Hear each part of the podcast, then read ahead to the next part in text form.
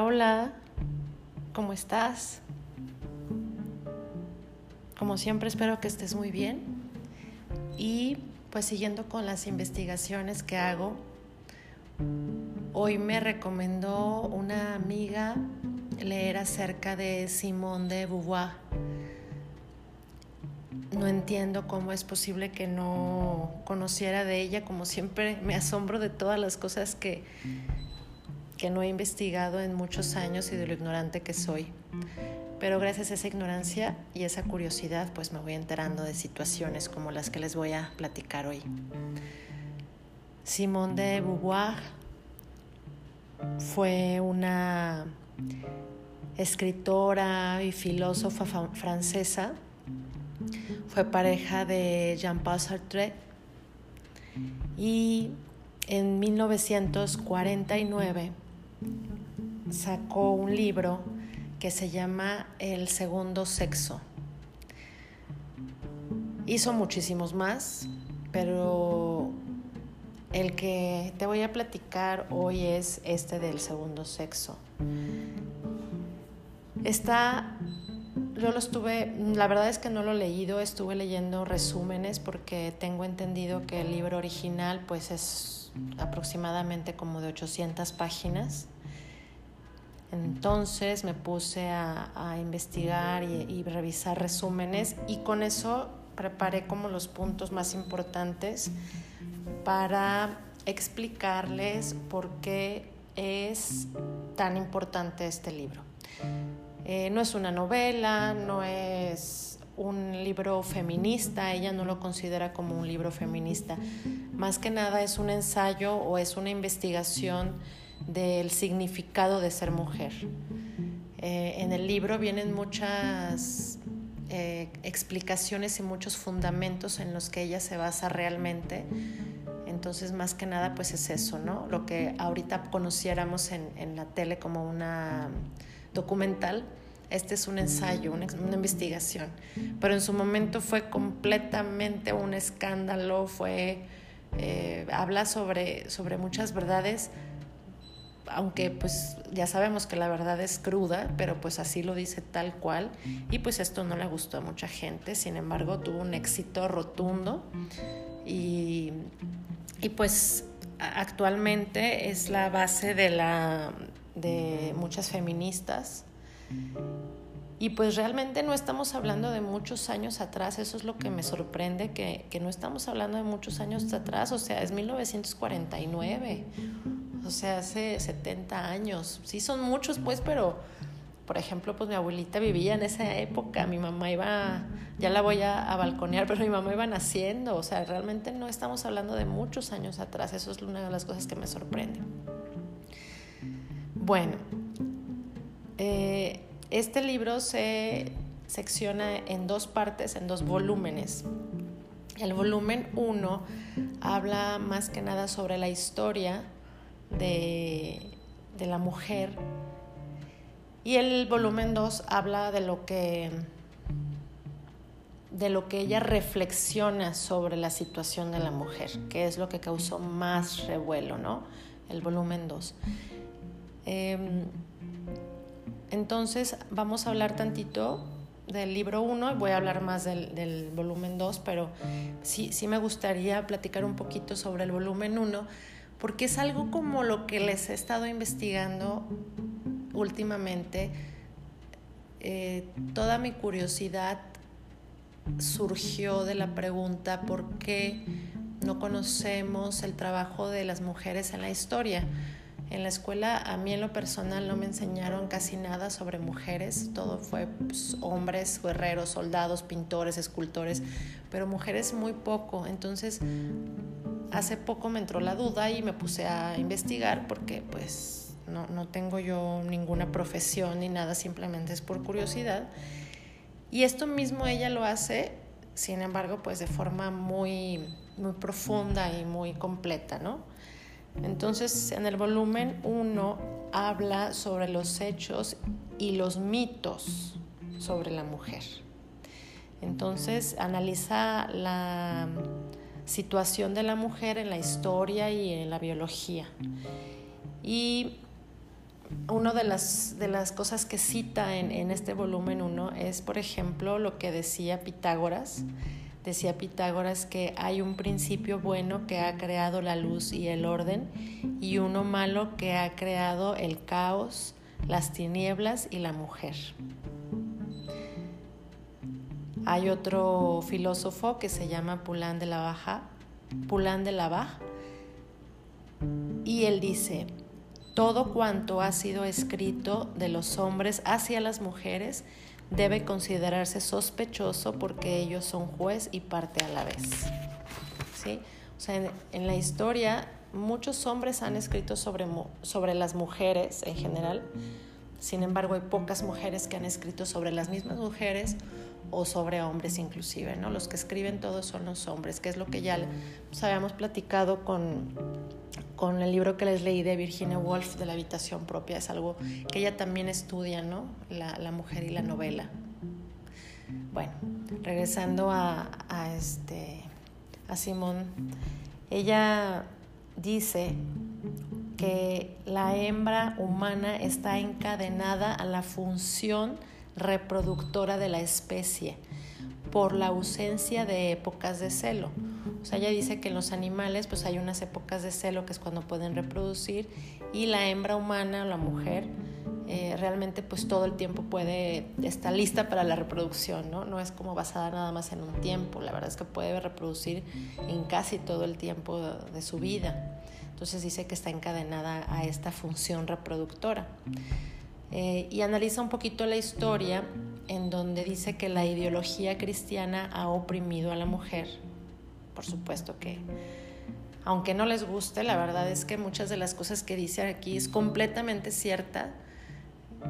Yo sé que mucha gente se, se molesta y en su momento, pues hace 70 años, por eso mucha gente la, la odió.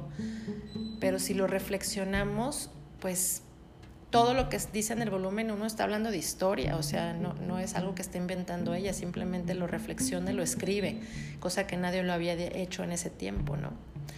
Em, la historia eh, representa a la mujer como portadora del mal y origen del pecado.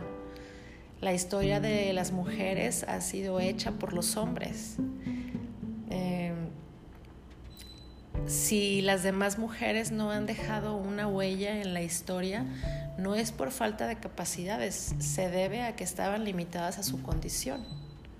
Pero capacidades intelectuales y de muchos tipos siempre las han tenido, las hemos tenido. Y entonces el hombre comienza a crear mitos para someter o defender sus intereses por ejemplo, en, el caso de, la Biblia o del Génesis que habla sobre la historia de Adán y Eva, pues es que pone a Eva como la, pecadora, la culpable de la salida del paraíso, la figura sexual que induce al hombre al pecado. O sea, es, completamente eh, la imagen de, del mal y del pecado, del origen del pecado. Desde ahí ya nos están hablando de la mujer como como la causa de eso y aparte no nada más eso, sino que Adán es creado como wow, a, imagen y semejanza de Dios, pero Eva está creada a partir de Adán. O sea, ni eso tiene derecho a ser semejante a Dios, ¿no? O sea, desde ahí el Génesis nos, nos, nos pone a las mujeres como en este eh, mito, eh, pues, decadente, ¿no? O sea, no, no en similitud con el hombre. Plinio también dice algo horriblemente horrible que les quiero leer. La mujer que menstrua arruina las cosechas, arruina los jardines. Si toca el vino lo avinagra y agria la leche. ¿Cómo ves?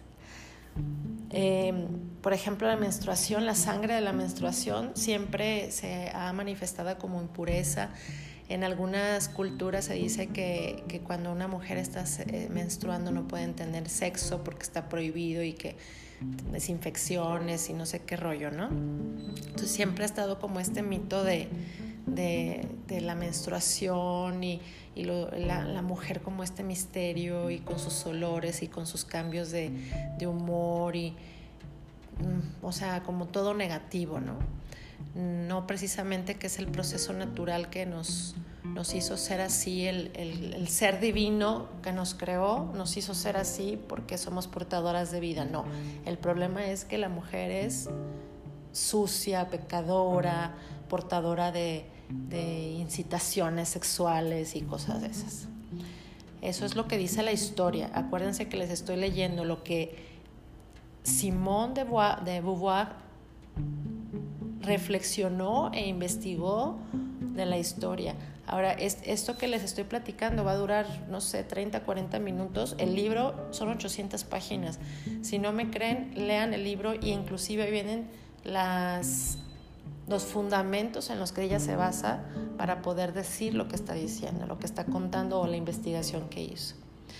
Em, también habla en este volumen uno del mito de la femineidad, que es ponen a la mujer como un objeto bello, ¿no? O sea, es un objeto que, que durante toda la historia pues hay que ponerle maquillaje, colguijes, adornos, ropa ajustada, no importa que esté incómoda, ¿no? Pero la cosa es que sea un objeto bello. Y aparte tiene que ser un objeto pasivo, dependiente, sumiso, recatado, prudente, pudoroso. Eso es lo que en toda la sociedad han buscado que la mujer sea, ¿no? Aquí la cosa es que entonces el comportamiento de una mujer estará dictaminado por su naturaleza o por la cultura. ¿Qué tanto será si dejamos, por ejemplo, una mujer en, un bosque sin que nadie le diga nada, ¿no? Le dejamos comida y todo para que no se vaya a morir de hambre y con todas las medidas de seguridad para que no se los vaya a comer un león. Lo ponemos, la ponemos en el bosque se desarrollará como así como pasiva, linda, pudorosa, cómo sería realmente la naturaleza de una mujer. Ah, sería interesante, ¿no? no sé si alguien lo haya hecho, desconozco, si alguien lo haya hecho, después me lo platica. Bueno, entonces ya después de que ella investigó sobre la historia, como les digo, es, pues, hay mucho más que decir, pero yo lo resumí como en estas cosas así rápidas. Ahora vamos a hablar del volumen 2, que este es el que produjo mucho revuelo, ¿no? Porque aquí sí es como más lo que ella piensa, lo que ella reflexiona de acuerdo a lo que a ella le ha tocado vivir, lo que ella piensa y lo que investigó. Y se vale, yo creo que se vale que, que cada quien opinemos lo que queramos opinar y pues también se vale que unos ofendan y otros no, ¿no? Pero este, yo creo que aquí el valor de Simón de Beauvoir eh, radicó en ese esa valentía que tuvo de decir lo que muchos no se animaban a decir. Este volumen se llama La experiencia vivida. Eh, ella aquí dice que la niña desde que nace es educada para ser madre. madre ella también pone aquí una frase que dice, qué desgracia es ser mujer y cuando se es mujer no comprenderlo es una desgracia. O sea que aquí ella exhorta a las mujeres a que tomen conciencia de esta dominación para que haya, empiece a haber diferencia. Como les comenté hace rato, pues ella fue pareja de Jean-Paul Sartre. Ella no, no creía en el matrimonio, ni este no tuvo hijos, eh, tuvo muchos amantes, tenía mucha libertad sexual. Sin embargo, su pareja como principal fue Jean-Paul Sartre. Y eh, Jean-Paul Sartre decía que las mujeres eran mitad víctimas, pero también mitad cómplices. Por supuesto, estoy de acuerdo. Pero bueno, no voy a decir lo que estoy de acuerdo lo que no estoy de acuerdo. Voy a ser súper objetiva en lo que dice el libro y ya ustedes pensarán y platicarán con su gente que están de acuerdo y que no. Em, otra de las frases también muy eh, radicales que dijo fue que ser nacida hembra, eh, bueno, primero, este, bueno, ella dice que se nace hembra y se hace mujer. Sí, o sea que tú por, por cuestiones de, pues biológica naces como una hembra humana, pero el hecho de ser mujer lo, lo, dictamina el, lo que vas viviendo en la cultura. eh, un ser nacido hembra, eh, pero el género femenino se desarrolla. O sea, es más o menos lo que les estoy diciendo, a ver si no los hice bolas. Y pues también habla sobre el descubrimiento brutal de la sexualidad femenina. Para, para poder entender este comentario que, que, hizo ella, necesitamos situarnos hace 70 años, en donde todavía había muchos matrimonios por compromiso o por conveniencia más bien, y en que pues la, la información de la sexualidad femenina pues era nula.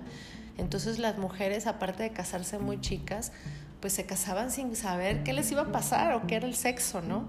Entonces ella dice que, que la primera penetración es igual a una violación en ese tiempo, porque pues no tenían ningún conocimiento de nada, o sea, no, no iban como con el...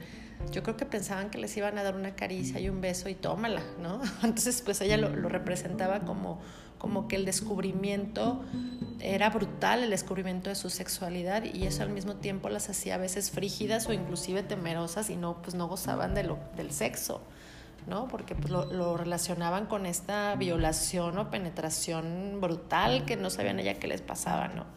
Y aparte que sangran y que les duele y no, bueno. Eh, aparte también, eh, pues en, ese tiempo y hasta la fecha, pues fuera del matrimonio el sexo es prohibido. Eh, la moral siempre ha sido distinta para el hombre que para la mujer. La niña es educada para ser madre, no para disfrutar. Y la mujer se hace complaciente, porque entonces le enseñan que la finalidad es servir al hombre, ¿no? Y aunque, bueno, ya dije que no voy a decir lo que pienso, ok. Em, y entonces otra cosa que también le criticaron mucho es que ella eh, hacía mucha similitud de la mujer casada con la prostitución. Está medio cruel esto, pero este, se los voy a leer. Mm, el destino tradicional de las mujeres es el matrimonio convencional, ¿no? O sea, ¿a qué se refería ella en ese tiempo con el matrimonio convencional? Pues a casar hombre-mujer, hombre trabaja, mujer en su casa, ¿no? La mujer no podía trabajar porque tenía que mantener este, el hogar limpio, bonito, comida, niños y el hombre es el que provee. Ese es el matrimonio convencional que a ella se refiere y en, que en, este, en estas fechas pues ha cambiado un poco, pero todavía conozco mucha gente así. Eh, entonces, en este matrimonio convencional, en pocas palabras, pues la mujer depende del hombre, ¿no? Entonces, ese es el destino tradicional en ese tiempo de las mujeres. Vamos a hablar como que es de ese tiempo. Para el hombre el matrimonio es una expansión de su existencia y para la mujer es su destino. Así de fácil. O sea, no es una elección, es como que lo que sigue, ¿no? La mujer dedicada al hogar y a la crianza de los niños no posee una esperanza de futuro. Las tareas domésticas son repetitivas y frustrantes. El amor y la atracción erótica son efímeros. La mujer sueña con mejor estilo de vida y al final el matrimonio se convierte en una condena para ambos cónyuges. El hombre puede prescindir de ella, pero ella no de él, porque depende de él. Entonces, si, si en un futuro ella se hace vieja, se cansa, se hace lo que sea, pues él puede cambiar de mujer y seguir una vida.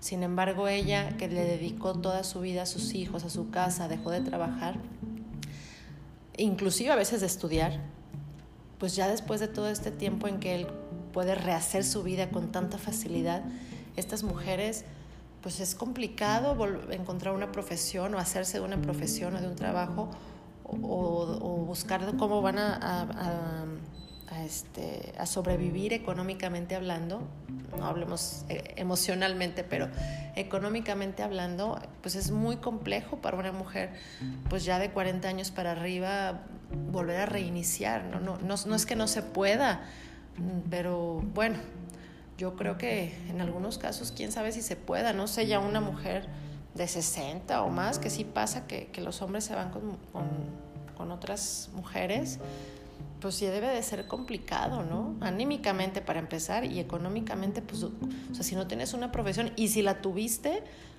pues ya cambió todo, ya ni te acuerdas ni qué estudiaste ni nada, ¿no? Entonces, gracias a ella y a todas sus, sus pláticas y sus luchas y sus investigaciones, en 1949 la ley francesa este, ya contempló que los esposos tenían los mismos derechos en, un matrimonio. Bueno, eh, ahora hablando de, la maternidad, que fue también otro eh, escándalo completamente que ella hablara de esta forma de la maternidad, de forma tan cruda pero tan real. Dice que la maternidad es el destino biológico de la mujer, pero esta función ya no es natural. ¿Por qué? Porque aunque la religión prohíbe, el control natal, la mujer pues tiene a su alcance esta opción, ¿no? O sea, existe ya en ese tiempo las pastillas anticonceptivas, la religión y la sociedad no las permiten, sin embargo, pues ya las mujeres tienen esta opción para poder controlar esa naturaleza que tenían antes, antes no podían tener tanto control con, con, esta cuestión de la eh, procreación. Sin embargo, ahora con, con la pastilla anticonceptiva, pues definitivamente guste o no guste la gente, provocó un pasito muy importante a la, liberación de las mujeres. Em, en 1949 ella da el dato que es en Francia es la, hay la misma cantidad de abortos que de nacimientos y critica la, la, hipocresía de los hombres que están en contra del aborto pero obligan a sus amantes a hacerlo cuando les conviene. Ella también dice que el aborto revela la desigualdad social ¿Por qué? Porque la clase alta, cuando quieren abortar, pues tienen la posibilidad de hacerlo en lugares seguros, ¿no?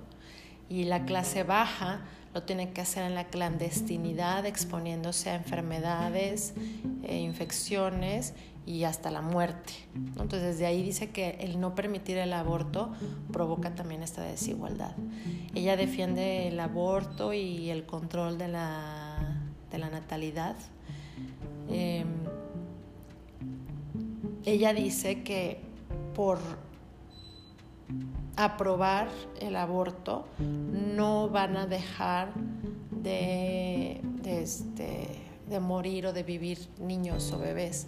Simplemente van a lograr que las mujeres tengan menos riesgos de, de morir y la elección de, traer al mundo a un niño pues deseado o no deseado, ¿no? Porque la sociedad sí puede criticar que, no abortes, pero cuando ese niño nace, si la mamá no tiene las capacidades emocionales o económicas para mantenerlo, pues el que sufre es el niño o la niña que nació y esa sociedad que, reprimía el aborto se olvida de ese niño. O sea, lo que le va a pasar o no le va a pasar ya no le importa a la sociedad. Entonces ella, ella critica eso que, que pues es la misma hipocresía que el hombre amante, es la misma hipocresía de, la sociedad, ¿no? Yo, sociedad, recrimino la aprobación del aborto, pero si nacen niños que no son deseados, pues a ver cómo le hacen, ¿no? Ese ya no es mi problema. Bueno. Eh, ella también niega el instinto maternal. Eh, ella dice que la maternidad debe ser decidida y querida por la mujer en caso contrario, se convierte en una, fuente de angustia e inestabilidad psicológica. Eh, se ha mitificado en exceso el amor maternal, eh, que a veces no es auténtico ni desinteresado. El hijo no es una panacea que resolverá los problemas de una mujer frustrada y deprimida. Eh, no hay madres desnaturalizadas, por el contrario el amor maternal no tiene nada de natural. Y por eso precisamente hay malas madres. Abandono, infanticidios, pues son precisamente porque este pues es que no es natural. Hay mamás que no quieren ser mamás, o sea, no, no quiere decir que si eres mujer ya automáticamente sientes este amor maternal. No, y los que no las, lo que, los, las mujeres que no lo sienten son criticadas. Pues no, no es natural, es algo que si te nace, muy padre, pero si no te nace, pues también es respetable, ¿no? Pero entonces la misma sociedad va, va, va este, incitando a que es como el deber ser, el deber ser, lo natural de una mujer. ¿Y qué pasa? Pues que en el fondo no es así. Por eso las mamás hay mamás que no tratan bien a sus hijos o hasta los matan, ¿no? Eh, la sociedad de este tiempo decía que eran necesarios los prostíbulos, por ejemplo, también para conservar la honestidad de las mujeres. ¿A qué se referían? A que en, lo que pasa ahorita también, ¿no? Eh, en, casa tienes un hombre, tiene una esposa y pues ahí sí la esposa es como eh, decente. Mm, o sea, no, no puede el hombre descargar su deseo sexual real con su esposa. ¿Por qué? Porque entonces la ve como que la va a, este, ¿cómo se puede decir?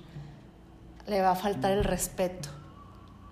¿Sí? O sea, ¿cómo voy a, yo exponer a mi, a mi esposa a, mi deseo real, sexual, carnal? No, no, no. Eso lo saco en un prostíbulo, con mujeres que no valen nada. Ahí sí puedo yo hacer lo que quiero, pero con mi mujer no. ¿Y, quién les dijo que la mujer no tiene ganas de lo mismo? ¿Quién les dijo que, que hacer o tener una relación sexual sincera porque hay de muchas formas de tener una relación sexual, no nada más así bonita y despacito. O sea, como realmente quieras, no va a complacer a la esposa. Entonces, eh, por eso en aquel tiempo, vamos a hablar otra vez de aquel tiempo y lo que decía Simón de Beauvoir, eh, la sociedad decía que los prostíbulos debían de existir para conservar los matrimonios felices y tranquilos. para que los, los, hombres hicieran lo que tenían que hacer por allá, regresen a su casa y en su casa todo tranquilo y, lindo. Okay. En ese tiempo, ahorita ya lo platicaremos después. Bueno, eh, Simón también dice que las que se venden por la prostitución y las que se venden por el matrimonio, la única diferencia consiste en el precio y la duración del contrato.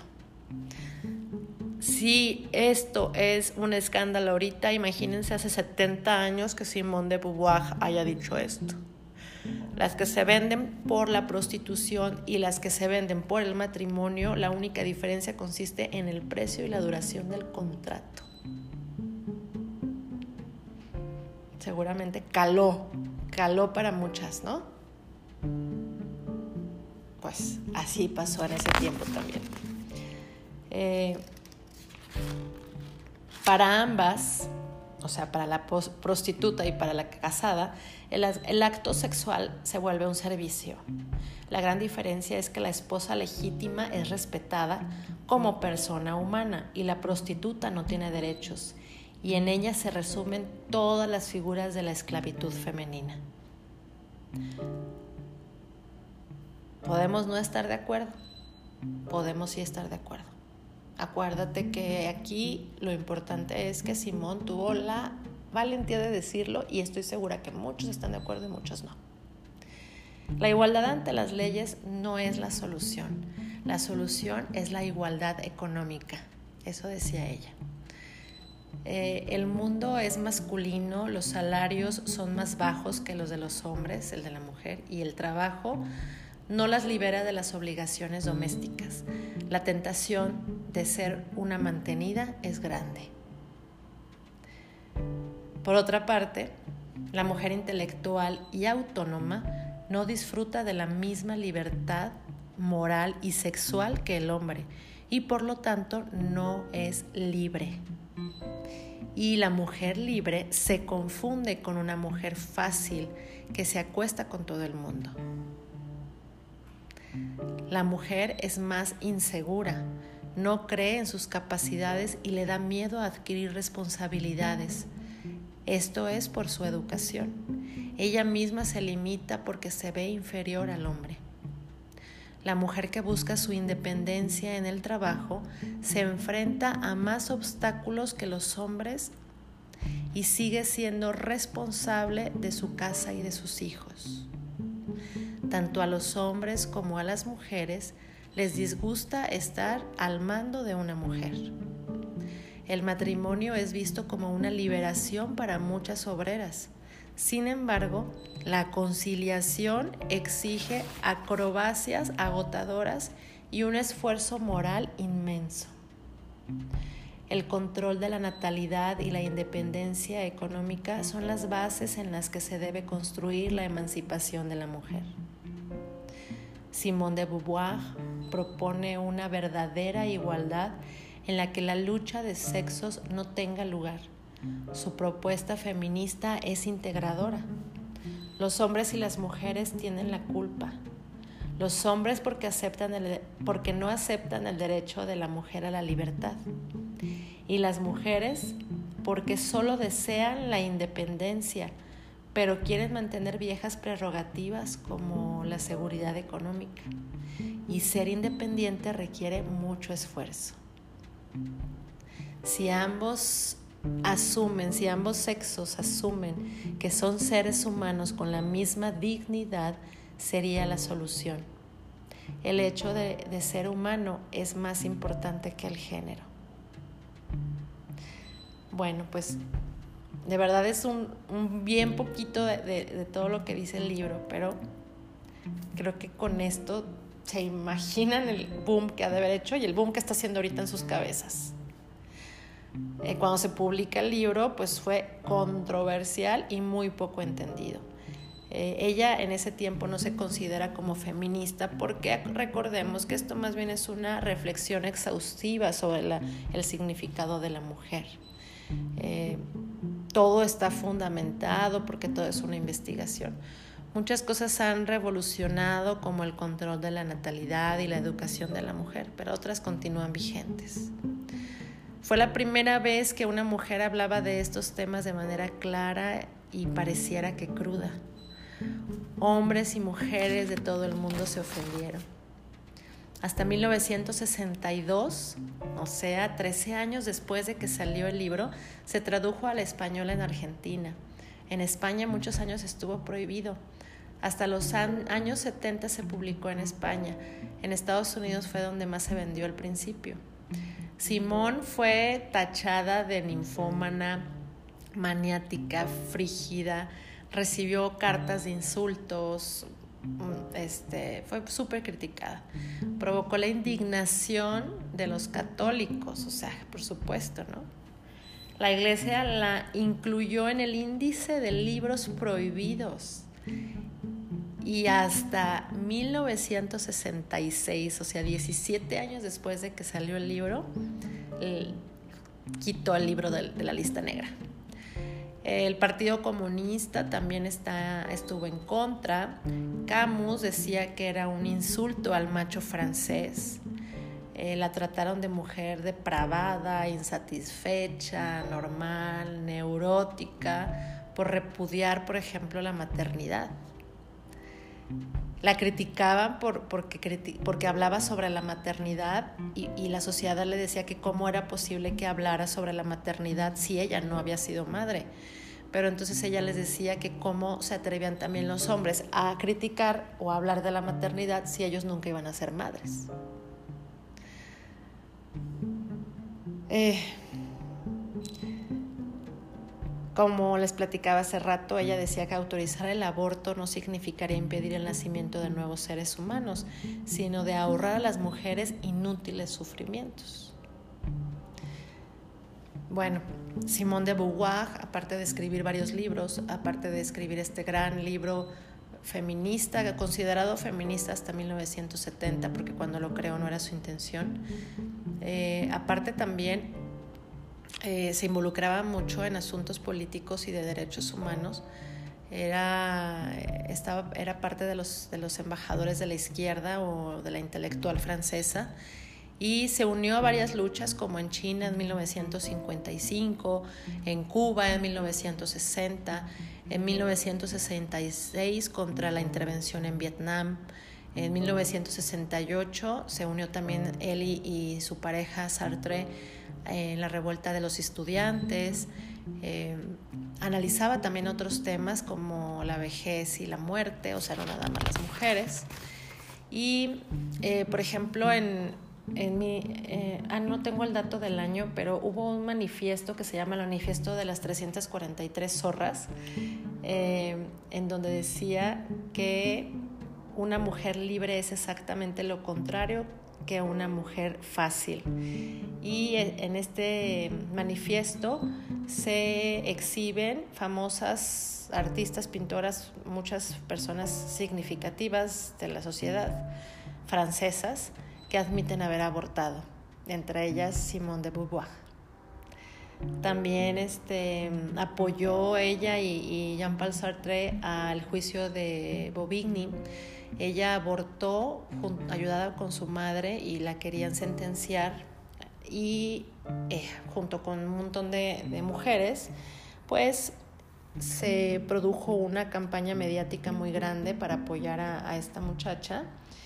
Y logró, gracias a todos estos apoyos y a toda esta gente que se le unió, logró que en 1975 lograran la ley del aborto en Francia siempre y cuando fuera en las primeras 12 semanas. Y en ese mismo año también lograron la despenalización de los anticonceptivos. Cinco años después, en 1980, fallece Sartre. Ella decía que nada malo le podía venir de Sartre, salvo que un día desapareciera de ella. Y después de recuperarse de esta pérdida, le escribió un, libro que se llama La ceremonia del amor. Em, ella, por ejemplo, otro dato interesante es que ella no estaba a favor del Día de la Mujer o del Año de la Mujer porque decía que era como si la tomaran como cosa. Dice, hoy va a ser el, Día de la Mujer, mañana va a ser el Día de la Mesa, mañana va a ser el Día del Chango, mañana va a ser el Día de la Dona. Entonces decía que, que no tenía que haber un Día de la Mujer, que más bien había que luchar todo el tiempo por, los derechos de la mujer, por su independencia. Em, también decía que, tenía que, que era, era difícil para las mujeres asumir su propio destino y luchar por lo que quieren. Es una tarea difícil. Em, ella murió seis años después de que murió Sartre, en 1986, y, y entonces dicen que todas las mujeres le debemos todo a Simone de Beauvoir.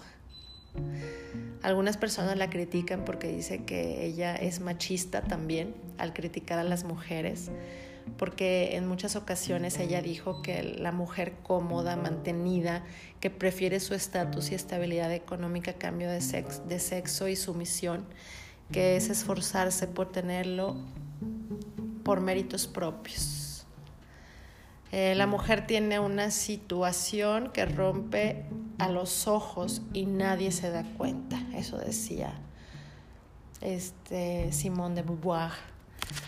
Em, yo creo que el mensaje, bueno, hay muchísimos mensajes, pero una, una cosa que se me queda muy grabada de todo lo que está diciendo Simón es que es más cómodo y es más fácil echarle la culpa a los demás que ponerse a trabajar en uno mismo, ¿no? Entonces yo puedo decir, si por ejemplo, si algo no me sale bien como mujer, puedo decir, ay, es que yo, la mujer, soy, es más difícil para mí y es más complicado y no me ayuda ni la sociedad. Es más difícil echarle la culpa que luchar por hacerlo. Entonces, ¿por qué? Porque esa lucha conlleva esfuerzo, estudios, eh, pues está más fácil quedarte en, su casa, ¿no? No importa que, le batalle tantito, que no sea tan feliz, pero está más, más cómodo echarle la culpa a los demás y quedarme en mi casa a cuidar niños. Eso es lo que dice Simone de Beauvoir. Eh, como, como les dije, no voy a dar mi opinión porque creo que, aparte de que me extendería, no es el caso. Mi propósito fue que conocieran de la existencia de esta gran mujer, Simone de Beauvoir, que si tienen oportunidad de leer el libro, eh, pues estaría padrísimo. Yo voy a hacer todo eh, el intento por, bueno, primero eh, lo voy a comprar, no lo he comprado, te digo que nada más me, me puse a revisar resúmenes, pero voy a hacer todo por leerlo. Y si encuentro algo que no haya comentado, se los comentaré. Pero como siempre les invito a que no me hagan caso, que no me crean nada de lo que estoy diciendo, que investiguen y que piensen y que hagan lo que ustedes le crean conveniente.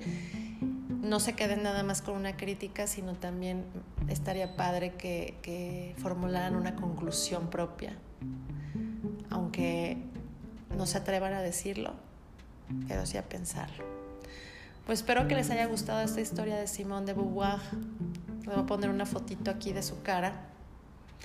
Y como siempre, pues muchas gracias por escucharme y mañana les voy a platicar una historia muy padre sobre un amor de Medio Oriente. Gracias, que descansen.